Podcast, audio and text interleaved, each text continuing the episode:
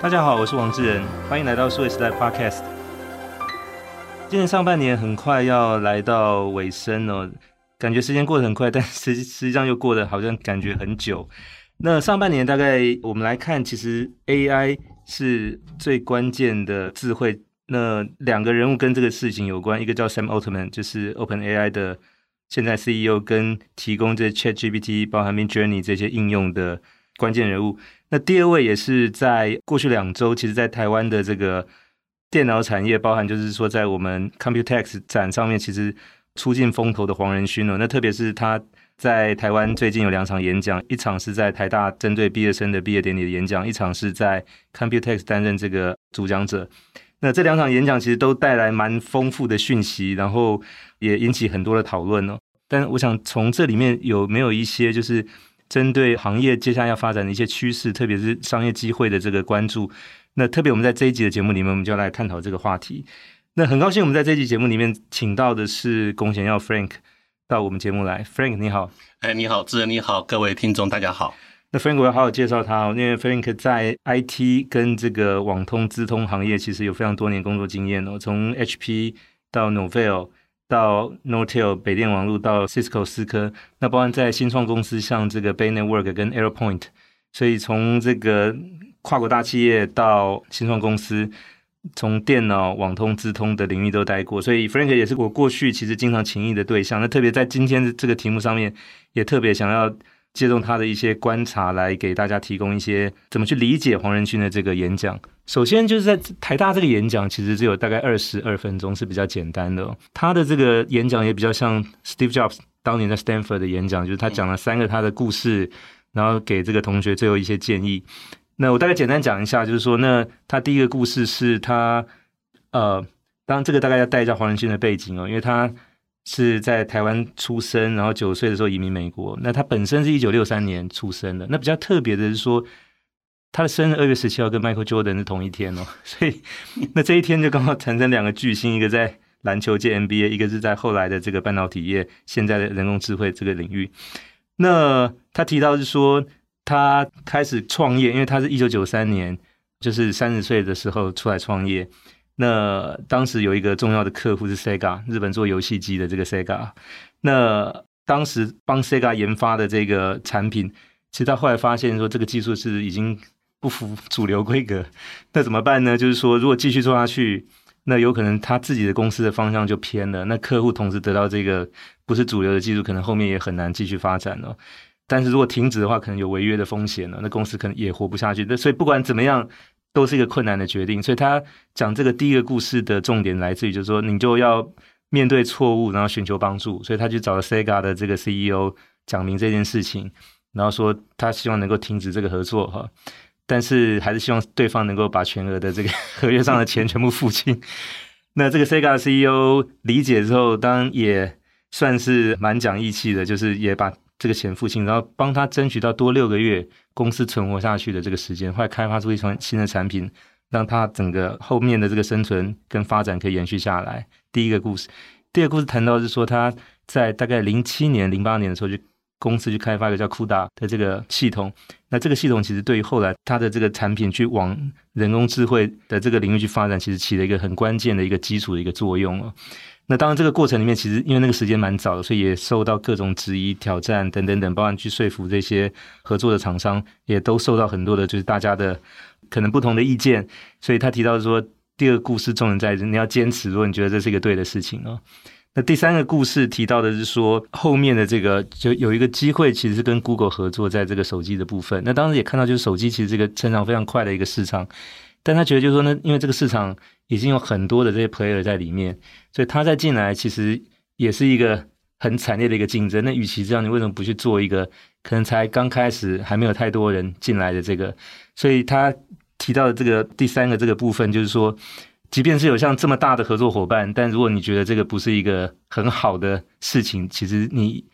还是不要去尝试。所以叫做所谓的 strategic retreat，就战略性的撤退啊。所以也因为这个战略性的车队，后来去发展的产品其实是进到像自驾车的这个系统，跟现在它最热门的一个 data center 资料中心的这个生意里头。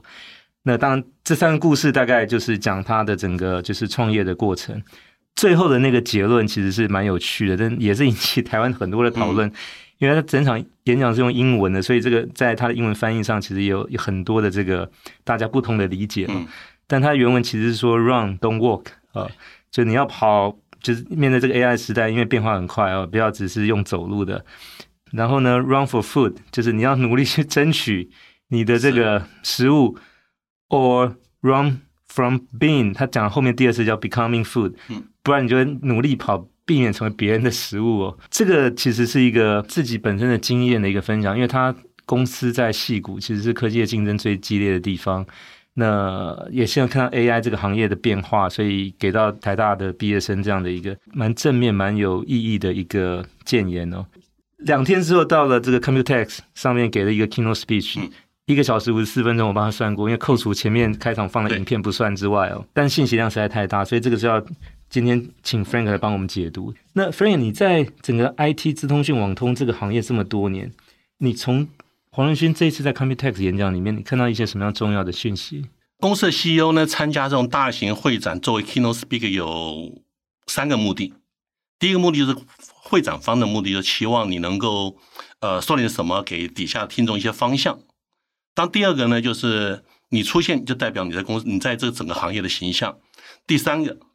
不瞒你说，还是要卖东西，企业就是要卖东西的，只不过他们的卖法跟摆地摊货是不一样的，不会跟你讲我这东西多好多好。所以你会发现黄仁勋在呃潜移默化中就卖了，譬如他花了很多时间，就会注意到没有，谈了很多。好，现在呃一千万美金可以买多少个 CPU，可以花多少电力，而且买买越多省越多。哎，对对对，他花了很多时间在这一块，其实这他的这这这本质，这没没有什么不好。好，但重点他来了，重点他提到一个很重要的事情，就是由于生成式 AI 的出现跟大算力的出现，会造成整个的应用环境会有变化。意思就是说呢，现在的呃各个服务器。呃，或者云端，或者是这个 data center，我们过去看的话，其实是有多个 CPU 组成的一个啊、一个集成 data center，可能 support 呃一万个人、十万个人进去跑不同的 application，而为了实践它所谓的 data center computing，它就要出很多东西，譬如说，它出了一个呃新的芯片 HG 呃 H G S H 一百，啊，它就把 transformer 接做进去的，它有了这个 engine 还不算。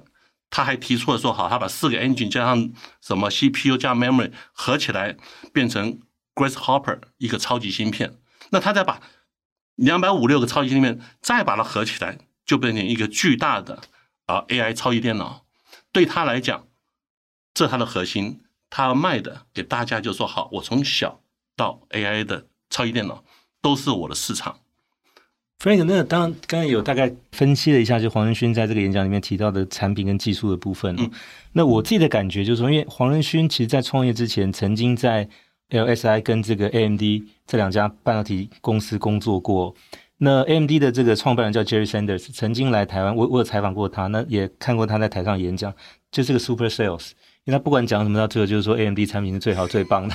是是，这 那我觉得黄文勋应该有从他这个前老板 身上学到这一这一这一套，就是说，呃，他其实他本身是个 super sales，而且我想他的公关团队应该有研究过，就是说，因为台湾的市场特别喜欢性价比，是夜市是我们非常重要的一个，就是不不只是提供好美好的食物，也是性价比超高的地方哦。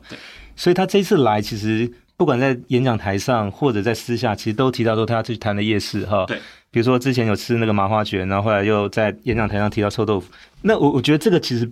不只是偶然，就是说因为他在台湾出生哦，而是说他一直连接到就是说夜市这个概念，就是什么东西都有哈，然后超级便宜，性价比。现在就是我黄仁勋跟 NVIDIA 要提供给市场的，是对。那我觉得这是一个不着痕迹，虽然就是感觉很很随意，但是应该是有。有想过的一个桥段是是是，因为这个 GPU 在市场上被人的诟病就是价格，你价格非常贵，比 CPU 贵的很多很多。但它的巧妙提出就是说，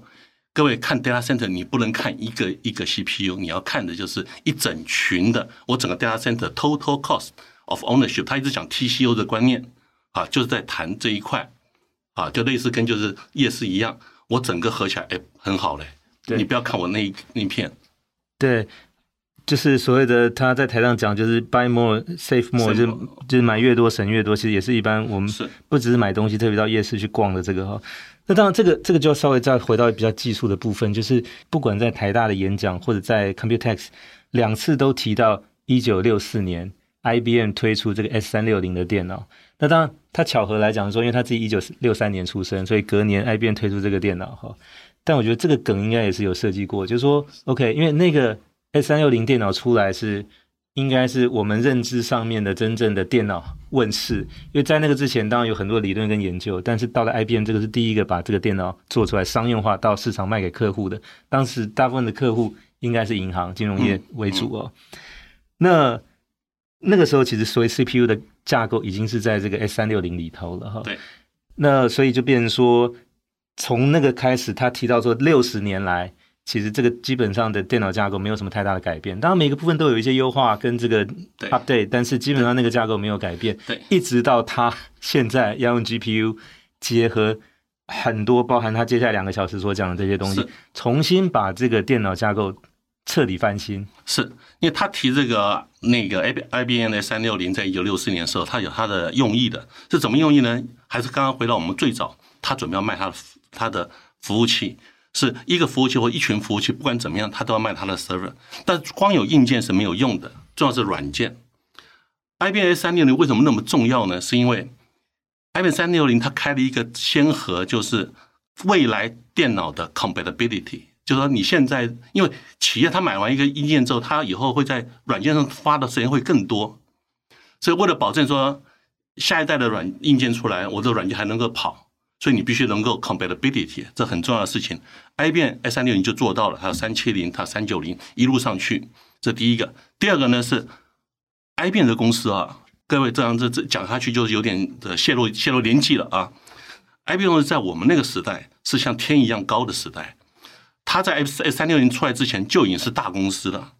做了很多很多的电脑。但三六零出来之后，它变成一个超级公司。基本上那时候，所有全世界电脑行业就变成一个巨人，七个小矮人。一直到了八零年代，才开始开始出现这种所谓的 time sharing，才开始出现这个这个 microprocessor，慢慢慢慢慢取代掉。所以对他来讲，我的觉得是 IBM 三六零这个期，最对他期许就是，我 NVIDIA 以前是个大公司，但是呢，从今天开始，我有我有 Super AI computer 之后，我就变成一个超级公司。我觉得它有这个隐含在里面。对，因为刚好在他这个 Computex 演讲隔天，其实他的这个市值在美国的股市破一兆美金了。对对对。那这个当然很惊人，就是在一个礼拜不到的时间，从大概七千亿出头，一直到一兆美金，多了三千亿美金出来。那当然，这个里头回过头来就就是说，等于 IBM 在一九六四年所建立的这个电脑的架构一甲子，刚好六十年到今天，NVIDIA 要重新来。那当然，它期许应该未来一甲子是属于它的。以外，就是说。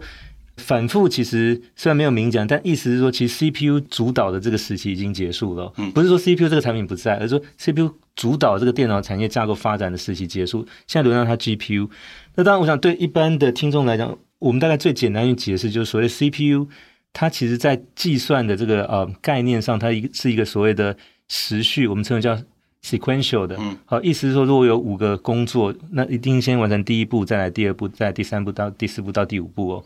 所以 CPU 就变成说，它处理，呃，相对来讲，就是你不可能从第一步直接跳第三步或者到第五步去哈，所以你就要循序去处理。但是 GPU 的概念，它其实是从过去早期我们称为这个所谓 graphic chip，就是所谓的绘图晶片，对，处理的是这个图形，到后来的影像跟这个视频。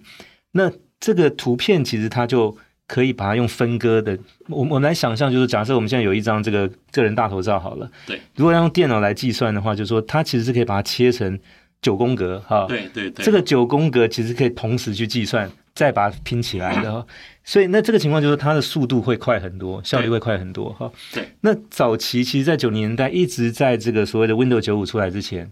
大部分的电脑其实就在我那个时候所学的，其实都是你去下文字的指令，给你文字的答案哦。嗯嗯那一直到 Windows 九五出来之后，就是这种视窗的画面的这种使用，包含是说这个比较多的这个所谓多媒体的应用才开始。所以那个时候的所谓的绘图晶片，到后来发展成叫所谓的 GPU，就是黄仁勋自己定义的，嗯，时代才开始起飞哦。那当这个所谓 GPU 的运算用这个可以我们称为叫所谓平行运算哈，或者叫所谓的分散式的运算，是比这个 CPU 来讲要更快啊、哦。是，那当然它处理的这个功能是不一样，但在运算的逻辑上，其实是一个是必须一二三四五算完才可以，一个是我可以同时一二三四五同时去算哈。那这个为什么会导致到就是说今天来讲，就是所谓的 GPU 这样的运算取代 CPU，成为一个主流的这个架构，以及主导现在的 data center 的发展？好，我们要知道哈，一个 CPU，假设我们用英特尔来说的话，它大概有三千多个指令，多种指令，这些东西就能够让各种各式各样的 application 跑得非常好，因为你都可以试用。但是一个 GPU 它指令其实蛮少的事情，而它最早的应用，就像刚刚智仁讲的一件事情，它最早应用的是在三 D 的 ray tracing，就是你要看一个杯子的话，你要变得它有三 D 的样子，看起来像是一个杯子，你要从不同的角度有不同的光。它的反弹再反射回去的样子，而在不同角度的时候，你可以不用说，我先算一个角度，再算第二角度，再算第三角度，我可以三百六十度一起算。如果我的这个 CPU 算力够的话，一起来算，就是就出现平行的概念。所以平行概念从三 D 出来是用的非常非常的好，在地方。所以你有啊、以前我们玩这个电脑游戏的时候，你有 GPU 的跟没有 GPU 的是差很多了。原因就在从这个地方开始啊，而且呢。如果没记错的话，在二零一六年以前，NVIDIA 的方向都在谈的都是三 D graphic 这一块，呃，gaming 这个系统，因为它还没有 realize 到说，哦，原来生成式 AI 它的底层运作就是所谓的这个叫 transformer，用的就是这个概念。因为 transformer 它在计算的时候是这样子，它不是给你一个正确答案，它是给你一个几率最高的答案，所以一开始它会给你丢一大堆的可能性出去算。那很快收敛到一个最可能的，把它给你。这时候丢出去的一大堆，可能一百个可能性，或是一千个可能性，就是平行数学在注意一下计算出去，所以很适用于这个所谓原传统的绘图芯片。所以它从二零一六年之后，我们就发现他们公司的这个新产品发表，或者他他讲的 keynote speech 都开始提到 AI，然后到了今年，甚至连图形绘画都。寥寥很几句话带过，全部都放 AI，就是因为这是软件运作的缘故，造成了你的硬件必须跟着配合。对，那当然这个 GPU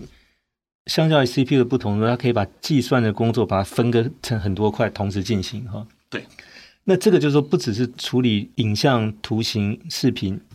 而是说在接下来就是包含处理，像是现在我们在谈到这种呃 AI，那特别是说像所谓的生成式 AI 的逻辑。其实来自于就当你去 prompt，就是给一个指令，它要回答的时候，那其实呃回答的每一个字都是经过计算，它等于是个文字接龙游戏。那这个每一个字，其实在呃已经训练好的资料库里面，它其实是有设不同的维度的哦。是。那比如说举个例子来讲，假设今天喜马拉雅山这个哈，那它会有几个维度，比如说它第一个它可能是国家的维度，比如说尼泊尔，然后边界是中国、印度等等哈。那另外它有可能是有一个是在所谓的。高度的这个维度，比如说那世界第一高峰是它，那第二、第三、第第四是谁？以及第三个维度可能是说谁曾经攀登过这个喜马拉雅山，所以它等于是会分不同的这个维度，然后每一个维度加总计分之后得到最后一个总分哦。所以当我们去 prompt 问这个 ChatGPT 的时候，它回答的这个问题不会是一个百分之百绝对准确的，它会从几率高上面。那这个所谓的几率高，就会从这个单字本身在不同的维度上面。所分割，然后加总这个计分，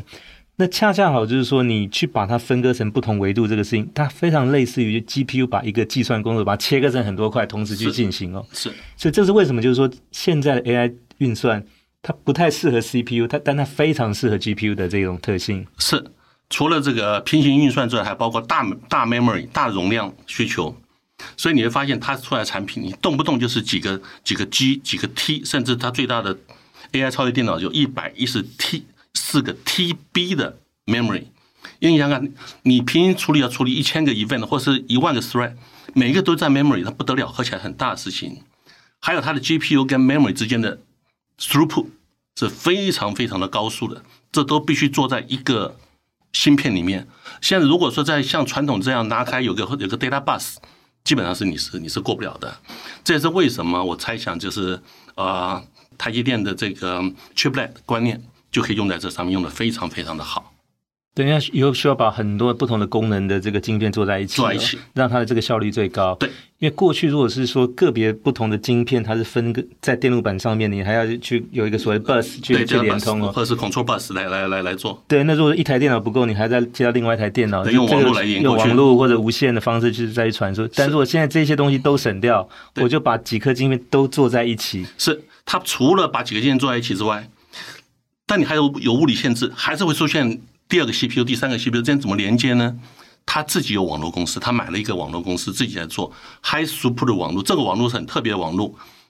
它看起来也是 ECN，也是 TCP，但是呢，它不是用来做 Long Haul，像我们传统的互联网的网络，它专门做 Data Center 的网络，就为了处理 High Throughput 的用途。因为如果呃搞技术人都知道，呃 Ethernet 它的那个 CSMACD 的机制就是碰撞，它会造成非常多的那个浪费。但是这个在 AI 是不允许的，它说必须要特别的一个一个 protocol 在里面运作，所以它连网络都是自己的。对，但再回来就是说，OK，那它现在借由 GPU 这个产品去重新定义计算，嗯，那包含是说在 AI 的运算的特性上面很适合这个 GPU 的这种产品的性能以外，就是说，其实也提到另外一点，就是在这个所谓的元宇宙，当然元宇宙去年前年很热，今年稍微上半年有点。就是呃下来，但长期来看，就是说这个所谓的虚拟世界哈的这种发展，那当然除了游戏之外，其实他提到一个非常重要，就是说在整个的产业界的应用哦。是。那除了 Metaverse 之外，其实黄仁勋自己在 NVIDIA 上提出一个叫 Omniverse 的哈。对。那 Omniverse 意思就是说，呃，当然这个前提要先介绍一个概念，叫所谓 Digital Twins，对，对，对，就是所谓数位数位孪生，意思是把不管是人、设备或者物件。其实都有一个数位的一个一个分身，在这个虚拟世界里面哦。对，所以工厂的生产线如果经由这样的一个数位分身化之后，你就可以在你的这个指挥室，可能是在国外或者在另外一个地方看到，就是跟工厂同步发生的这个情形哦。是对。那所以就是借由这个数位孪生，达到就是它的所谓的 Omniverse。那这件事情，那当然这里面大部分都是图形运算跟三 D 的建模，当然特别适合 GPU 的运用。所以，如果说这个所谓的 Omniverse 数位孪生这个应用更普及、更推广的话，那当然你就需要买更多的 GPU。这这是一个。那第二个是刚才前面已经谈过，就这个深圳式 AI 现在其实在全世界的使用非常非常的大量，而且成长很快的情况下，它也需要更多的 GPU。好，那现在听说任何一家公司或者机构想要去投身的是 AI 的研究的起跳量都至少一万颗。NVIDIA GPU 至少一万颗，你低于这个大概就很难哈。但当然高于那个就就要看你的经费有多少哈。这两件事情大概就是决定了它的这个未来的发展很关键。那当然就是说，如果资料中心里面现在大部分的运算跟储存跑都这两项应用的话，那当然对他来讲就是那以后就是他的天下了。呃，对，就是说当 data center 它的所谓新的 data center 就是 AI 的 super computer 的 data center 如果出现的时候，当只有硬件没有用的，你要软件嘛？我现在他们跑，刚刚你说那个智仁已经说了，就比如说 General AI 是一是一种，但还有别的，刚刚所谓 Digital Twin 当然是另外一种，就是说，呃，譬如说这一个汽车生产线，你要上线之前，你能不能先在座位上面先先规划，先先模拟，对，先测试，先做优化，说要 OK 了，再再真的做 physical 的事情，甚至到了什么，不只是。生产线，各个制造业生产线，还包括人体也是一样啊。每个人体其实都有个数位分身。好，你去做 CT、MRI 的时候，其实你已经有了很多的 data 了，这可以 build 一个你的数位分身。以后你要有什么病，或是有什么这个要治疗的时候，从所以先看就可以先模拟一下我怎么用用药，怎么做好。还包括他这次很多提了很多次，他至少有四五次讲那个 digital biology。啊，这跟这也有关系。譬如说，这个制药业，制药业是非常重要，是他们最最讨论就是蛋白质这个这个这个 folding。因为蛋白质的其实很简单，就是二十二种这个氨基酸合成，但是合成的顺序，还有是你合成了长链之后，你怎么折叠？那个三 D 的架构到底长什么样？对，你怎么折叠？折叠到二 D，二 D 这二 D 怎么扭曲变三 D？这三 D 就影响到，就是它所有的药效就从这边出来。但以前呢，这东西是。呃，进展非常非常缓慢。后来，现在 AI 用猜的方式嘛，各位知道它不是走走几率吗？我一下可以猜你最有可能是怎么样的转，然后算出这个几率最大，所以我们要从这边研发下去，就它会对制药业啊、医药会提出非常非常多的这个帮助这一块。好，这个东西是 digital twin 的观念，但是还另外就是当你运算力算力大提升之后，不仅是生成式 AI，你有别的东西可以做出来，譬如说啊、电信，现在电信的这个交换机里面都是专用芯片，可是当你如果说你芯你的芯运算够快的时候，我用软件可以了，用通用芯用我 AI 芯片一样可以跑啊，我的平行处理芯片一样跑。事实上这不是新的观念了，大概在十年前，呃，思科就提出了一个观念叫做 software defined network，就是未来的网络是由软件来控制，而不是像现在一样每个呃电信设备都需要专用的芯片，那价价格下不来的。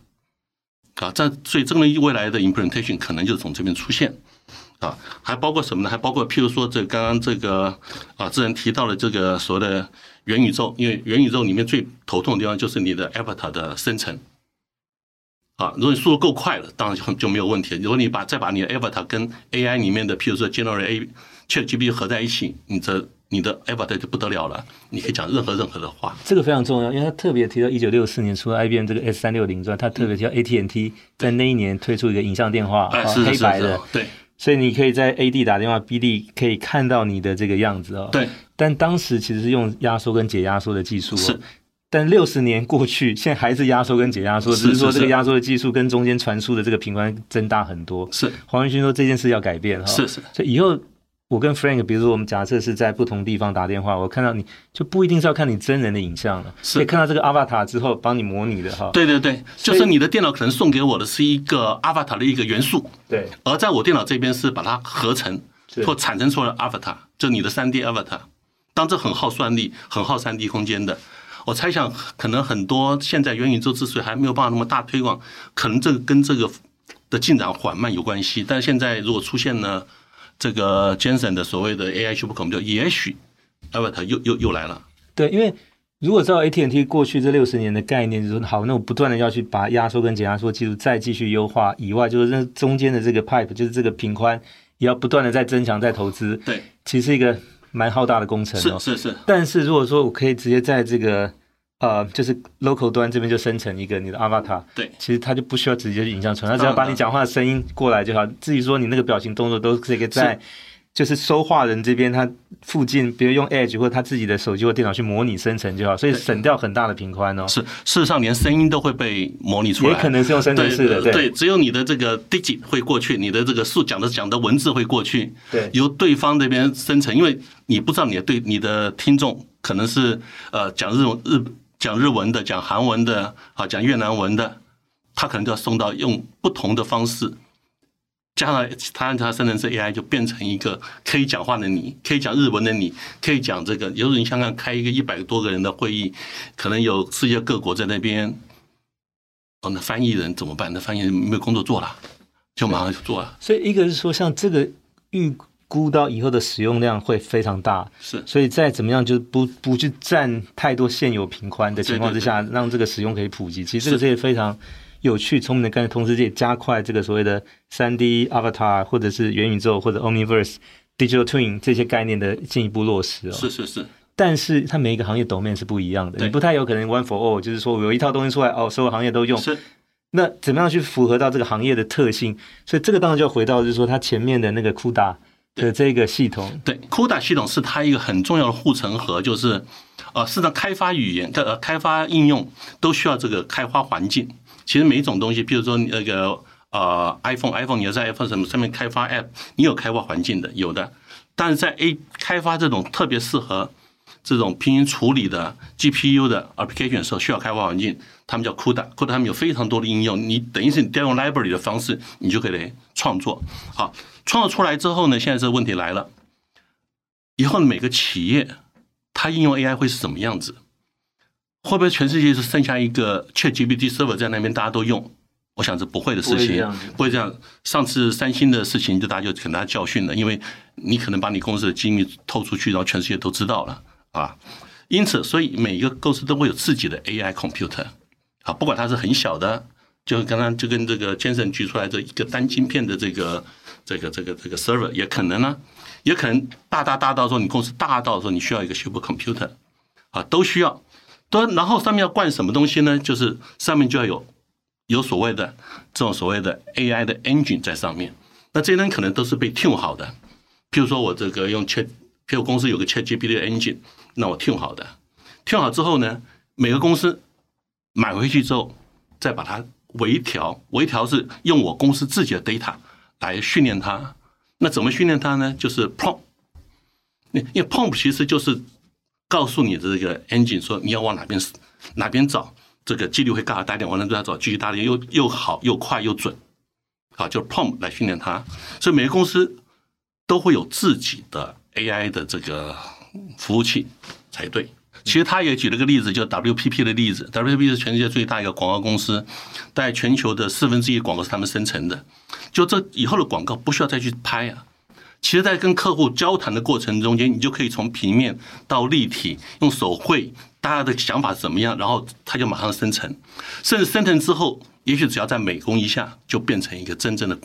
广告影片，就不需要花很多很多的钱在做实景拍摄。对，因为这个现在有所谓的 text to image to，比如说 video to music，对对，to to animation 都会出来。嗯哼，对，这个改变了整个一个行这一个行业，所以每个行业都主要准备，如果你的对手是用 AI 的呃 engine 的时候，你怎么办？对，要应对这个事情。对，那所以就是说，它其实不会有一个标准的产品去针对所有的行业的不同客户。所以说，其实针对不同行业，它会有一些等 domain 的东西，它需要去微调的。对。对，那这个微调，不管是说，呃，你去找第三方服务公司来协助，所以将来可能这种第三方垂直的服务公司也会很多，比如专专门针对医疗行业的、制药的，针对可能制造业，特别制造业可能也分传产，比如说钢铁、石化、水泥、汽车，或者是电子业，哈，对，等等，嗯，啊，会有会有的，就是这些这些，呃，我们叫做集成公司吧。或者传统叫做 System Integrator 这些公司，就是可能就是他把他的服务器加上了这个，就是把这个 NVIDIA 服务器加上这个各家公司的 engine，不管他取哪一家，当然现在最红的就是 ChatGPT 嘛，呃，取过来，取过来之后呢，生成了自己的 engine 之后呢，开始针对 domain knowledge，也许我我对化工行业很厉害，我知道做这个油怎么样调最好，这是各种各种不同的油的生成加进去，然后就专门卖给。跟油有关的行业，或者钢铁有关的行业，或汽车有关的行业，就可以专门走这个方向。这是一个一个未来的一种方向。对，那我想最后一个问题要请教 Frank 是说，那台湾厂商在这边扮演什么角色？因为那天他在演讲的时候，其实秀了很很大一一一名一一连串的名单，这里面有做 server，有做工业电脑等等，还有做一些系统的厂商哦。其实台湾厂商对他要实现这个呃愿景来讲，就扮演什么样的角色呢？呃，当然，当然，首先呢，我们大家都知道，就是芯片制造嘛，当然叫台积电嘛啊，特别是这个这些 chiplet 是非常非常重要的事情，它现在就已经应用在这边了。好，那我相信这个，相信这个台积电也会一路往下研发，啊，一路跟得上，这是没有问题的事情。但另外几个重要重要的啊、这个科技就要看台湾厂商能不能跟得上，譬如说电源管理，因为这个平行处理芯片这样，当你一下从一个 prom 进去产生。在里头一下产生一千多个、一万多个 thread 之后，其实电力需求就一下上来。这时候你的电源管理怎么样应付这种、这这这种所谓的这种 internal bust bust mode，就是一下蹦出一大堆需求啊，这个很重要的事情呢。在 Jensen 他提出里面，你看看他的他的这个 AI 的服务器，你看他从最小的单晶片一直到最大的，他就说了，每一个不同的企业，它每个不区。不同企业的需求，所以要有小的、中的、大的、巨大的。这时候是台湾最擅长的地方，因为台湾做服务器厂非常多，你可以你可以适应于各种地方啊，这是台湾的一个机会。这个也许台湾厂的客户不仅是 NVIDIA，因为现在各位也知道，这个 Google 也在做，Meta 也在做，啊，这个这个呃，他们也做自己的 AI 芯片。所以很难说他们出来之后，虽然会变怎么样，我们也不清楚。但是无所谓，每一家都在台湾生产，每一家都在台湾组装，这是台湾自己的最大心愿嘛。当以后如果每一家都能 preload 我们自己的这个 engine，自己的这个 know how，那是更好的事情。是，所以我想这个也是他这一趟到台湾来要花很多的时间去跟这些就是做系统跟代工组装的这些厂商，呃，当然这里面有包含有一些是做 server 的哈，就是除了这个 server 之外，就是包含汽车的这个部分也是他着力很多，所以包含联发科，其实他也开了记者会，就是宣称就是呃两家公司也要往下继续合作，去开发跟汽车有关的这个产品。所以，那呃，当这些事情如果一步一步都能够落实，就到最后真正能成为他所讲的，呃，data center is the computer，啊、嗯呃，就是那所谓的资料中心，其实就处理完大部分这些事情。那资料中心跟资料中心之间再连接，全世界这个就成为一个超级大的电脑。是是是，绝大部分的工作都可以在这个架构里面去完成。是是，所以我们就希望看台湾能够跟 NVIDIA 也合作，帮 NVIDIA。NVIDIA 变成这个一九六四年的这个 IBM，实际上从大公司变成超级公司啊，那跟着这个大公司是有这个有肉吃的，有汤喝的，这是我们的希望。当然，这个也是有一点呃，因为现在这全世界这个呃市值过兆美元的公司哦，除了这个沙乌地阿拉伯石油公国家石油公司 Aramco 之外，其他五家都是科技公司哦，Apple、Microsoft、Google。Amazon 到现在的这个第五家就是 NVIDIA 哈，其实会跑到路边来跟大家去合照，只有黄仁勋呢。所以我想就是说，呃，这个 Teaming 的风格其实也展现说很多科技行业的变化，不是 Top Down，它是 button Up 的。是。那这个 button Up 就来自于就是说，那呃，从一个一个晶片、一个系统、一台 Server，Server 跟 Server 连接，Data Center，Data Center 在颠，所以我想它是一步一步要去颠覆这件事情的。所以我想这个 Teaming 的风格应该是他自己本身。已经是如此以外，就是它其实展现出来一个 underlying meaning，其实也来自于就是说，我就是要从底层一步一步建立起来，所以将来其实其他人很难翻盘，因为如果你要从 top down 下来，其实因为底下这个已经是非常完整的一个系统了。嗯，是 OK。好，那我们非常谢谢我们今天的来宾龚贤耀 Frank 到 Podcast 节目来帮我们分享了，就是他所看到黄仁勋在 Computex 将近两个小时的演讲，信息量很大的这个解读，就是到底背后的。商机跟意义是什么？谢谢 Frank，好，谢谢大家，也谢谢各位听众的收听，希望大家喜欢这一节内容，也请持续关注我们新的节目，谢谢。